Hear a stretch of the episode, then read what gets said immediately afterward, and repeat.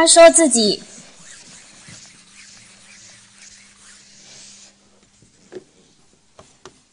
因为他出生在太史令的家庭，所以他有着非常好的条件，接受在他的当时的时代来说几乎最为良好的教育，所以他十岁而读古文尚书。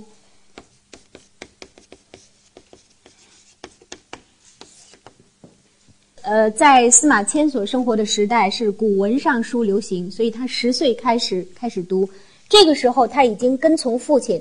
到达呃长安了，就是开始了在长安的长期的学习的生活。司马迁的教育在当时来说是非常完备的，他跟从当时著名的皇子，这个人究竟他他姓字名谁？呃，我没有去细加考证。司马迁自己说他叫做皇子，跟从他学黄老之说，就是道家思想。他跟从孔安国，这是孔子的后人，学习六经《论语》，学习六经《论语》，跟从董仲舒学习春秋。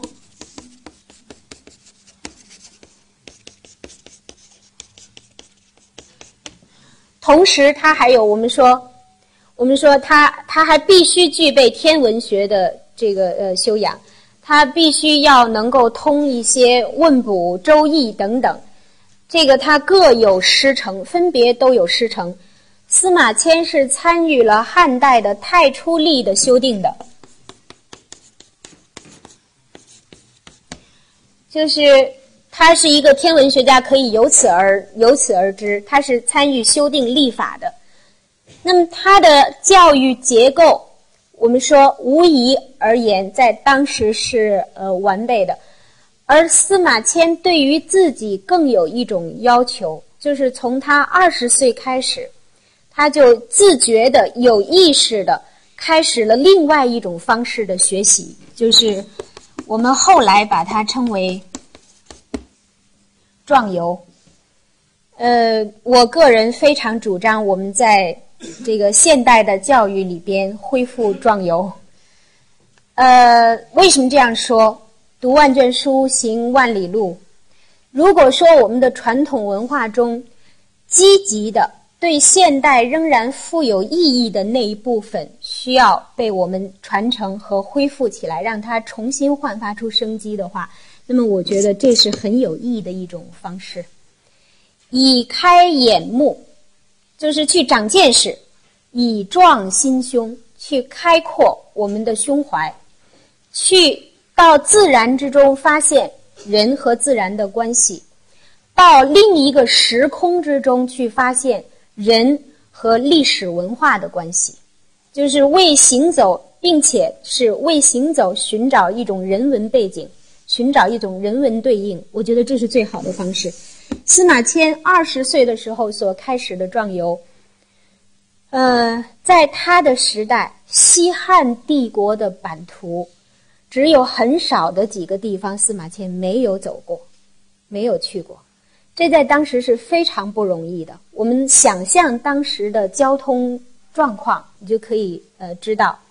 他到过湖北，向呃向南。到过湖北、湖南，到过江苏，由江苏而北到过山东，然后又曾经随呃汉武帝到过呃呃山海关，随武帝去这个封禅到过泰山，他自己又曾经奉使去过昆明等地，呃，这个这个我们说这种足迹是在在当时来说是很罕见的。而且他的行走不是无目的的，他是作为一种学习和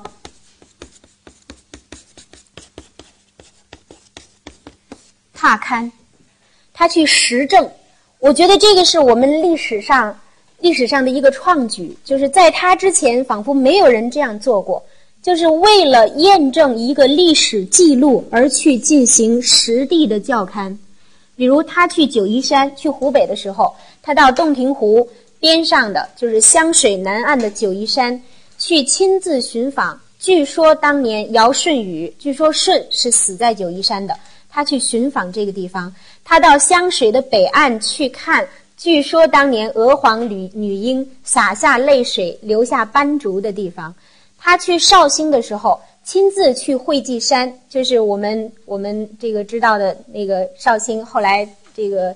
呃王羲之他们做这个《兰亭集序》的地方，去会稽山，他去寻访禹穴大禹。据说大禹后来埋葬在这儿，有禹穴，他的那个那个洞穴那个穴墓，他去亲自寻访禹穴。后来北京、山东回来的时候，在回归途之中，他去寻访，就是邹和邑这两个地方，分别是孔子和呃孟子生活的地方。他亲眼去看孔学的孔门后学这些这些儒生们为他演演绎六艺，就是礼乐射御书数这六艺，他要亲眼看一看这六艺。在孔子的故乡被保留下来的是什么样的呃面目？他都是带着很强的目的性，带着很强的求知欲去呃去验证的。这个在我们我们说这已经是一种科学的态度了。这个在我们的历史上确实是他是第一人，是一种创举。那么当他的父亲去世的时候，呃，他三十七岁，他三十七岁。呃，两年以后，他继任太史令，本来就应该开始修订这部书了。呃，但是后来因为因为修太初历，参与太初历的编订，所以延滞了下来。直到差不多他呃四十四十四十三岁左右，才开始正式写作呃《史记》，就是那个时候还不叫《史记》，他只是自己所。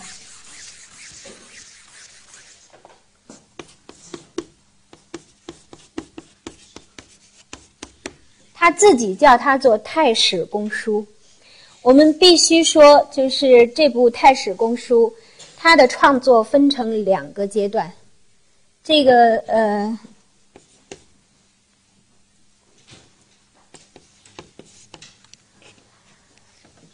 呃，第一个阶段，在他四十七岁以前，差不多有将近五年的时间，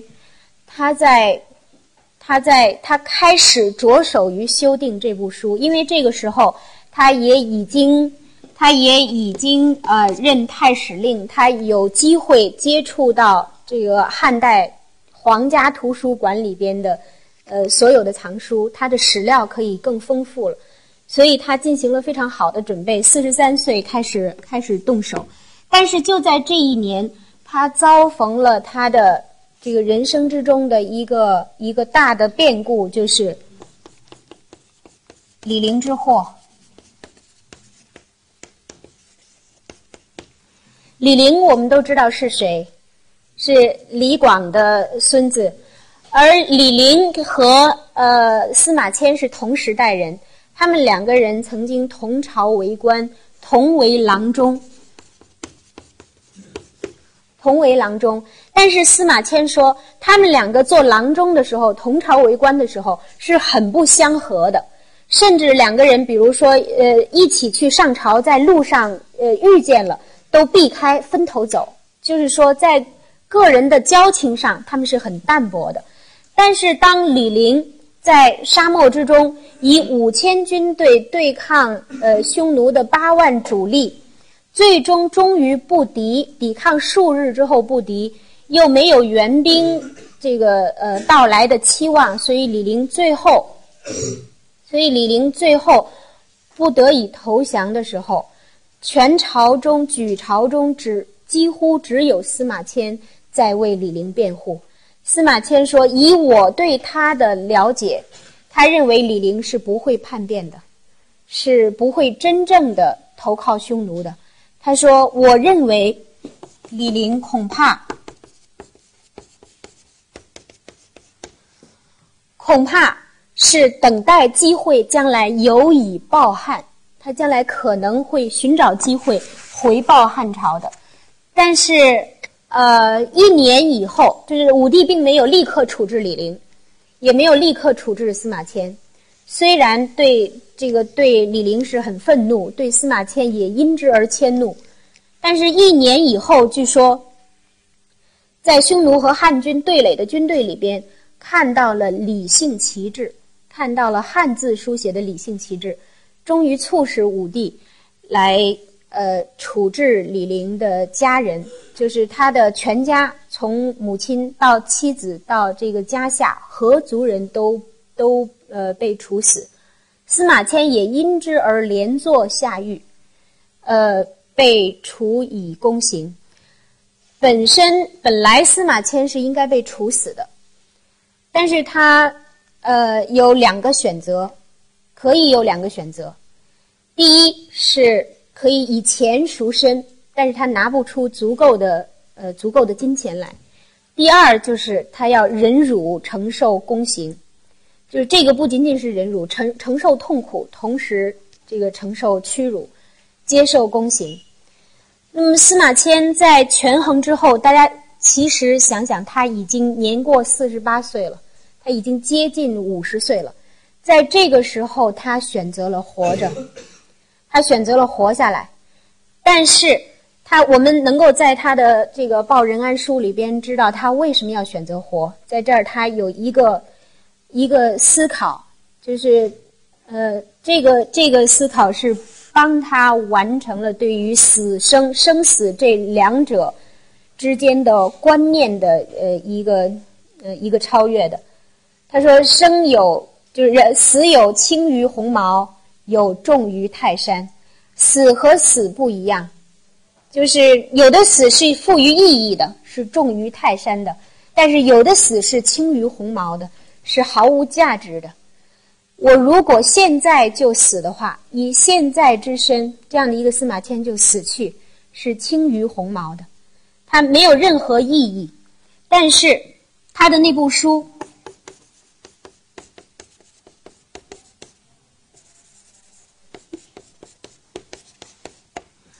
他的书有的本子说草创未就，有的说草创未半，刚刚开始着手。体力框架刚刚开始有了雏形，还没有到完成一小半儿，所以这个时候他是不能够放弃的。他已经认定有一件事情是大于他的。他的呃，这个我们能够明白，这个呃，司马迁在这个时候他内心的内心的搏斗是呃什么样的激烈的程度。再有，这个时候他父亲就是他的家教，就是对他所起的作用。他父亲在临终的时候，除了留给他一个遗命之外，对他有一个忠告。这个忠告是我们的呃我们的传统典籍之中有一部叫做《孝经》，《孝经》里边有一句话叫做“孝道”，这个这个字。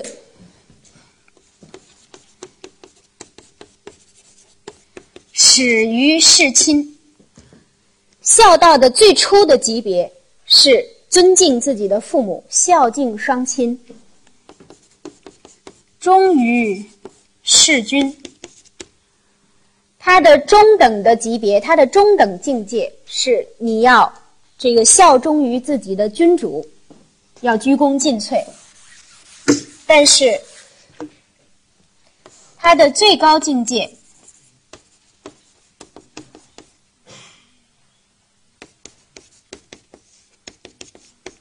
忠于立身，他的最高境界是你能够确立自我，你能够使自我得以确立，能够显扬父母于后世，就是你你能够呃你能够标明于青史，让你的父母因之在在历史之中都因你而不朽，这个才是孝之大者。这是。司马谈留给自己儿子的遗言的一部分，他的家教之中其实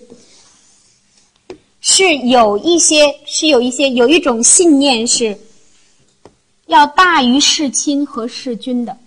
所以，在这个呃，另外一位一位著名的呃史学家就是班固，在班固的眼里看来，司马迁是有司马迁的身上有很多不可思议的因素。比如说，班固很不理解，司马迁他不是很不理解他他呃很不以为然。司马迁为什么在他写的传记里边不把汉武帝搁在第一位？就是因为司马迁是汉武帝当朝的臣子，如果按照班固这样的一个非常这个尽忠职守的、非常这个呃呃这个忠诚的臣子的思维方式，汉武帝应该放第一位，然后三皇五帝那个三皇五帝的那个传记应该放第二位，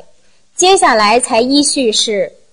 就是这个，呃，以以尧舜禹，然后才是呃夏商周等等，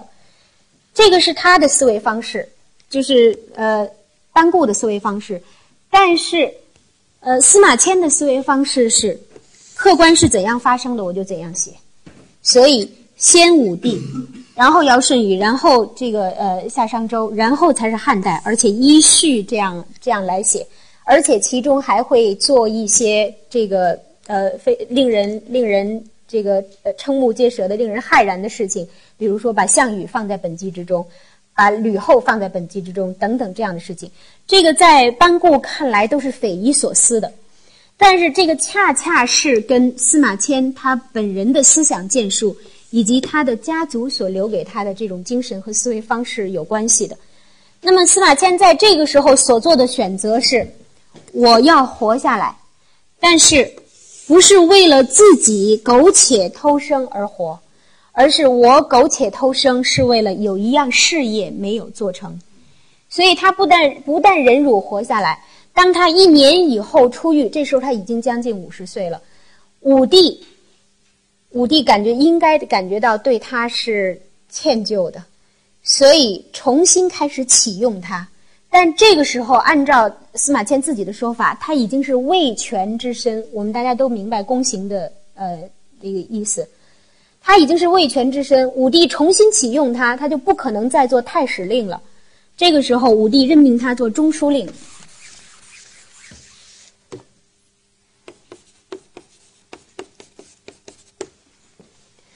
中书令并在唐代以后成为一个可以把持重权的官位。但是在汉代，中书令是内廷太监总管，就是就是其实是又给他的另外一层屈辱。但是司马迁完全接受下来，他这个时候已经不去关心自己的现实处境是怎么样的，而在他心目中只有一件事情是大于就是这部书。所以他描写自己当时的呃心境，大家可能还有印象吧？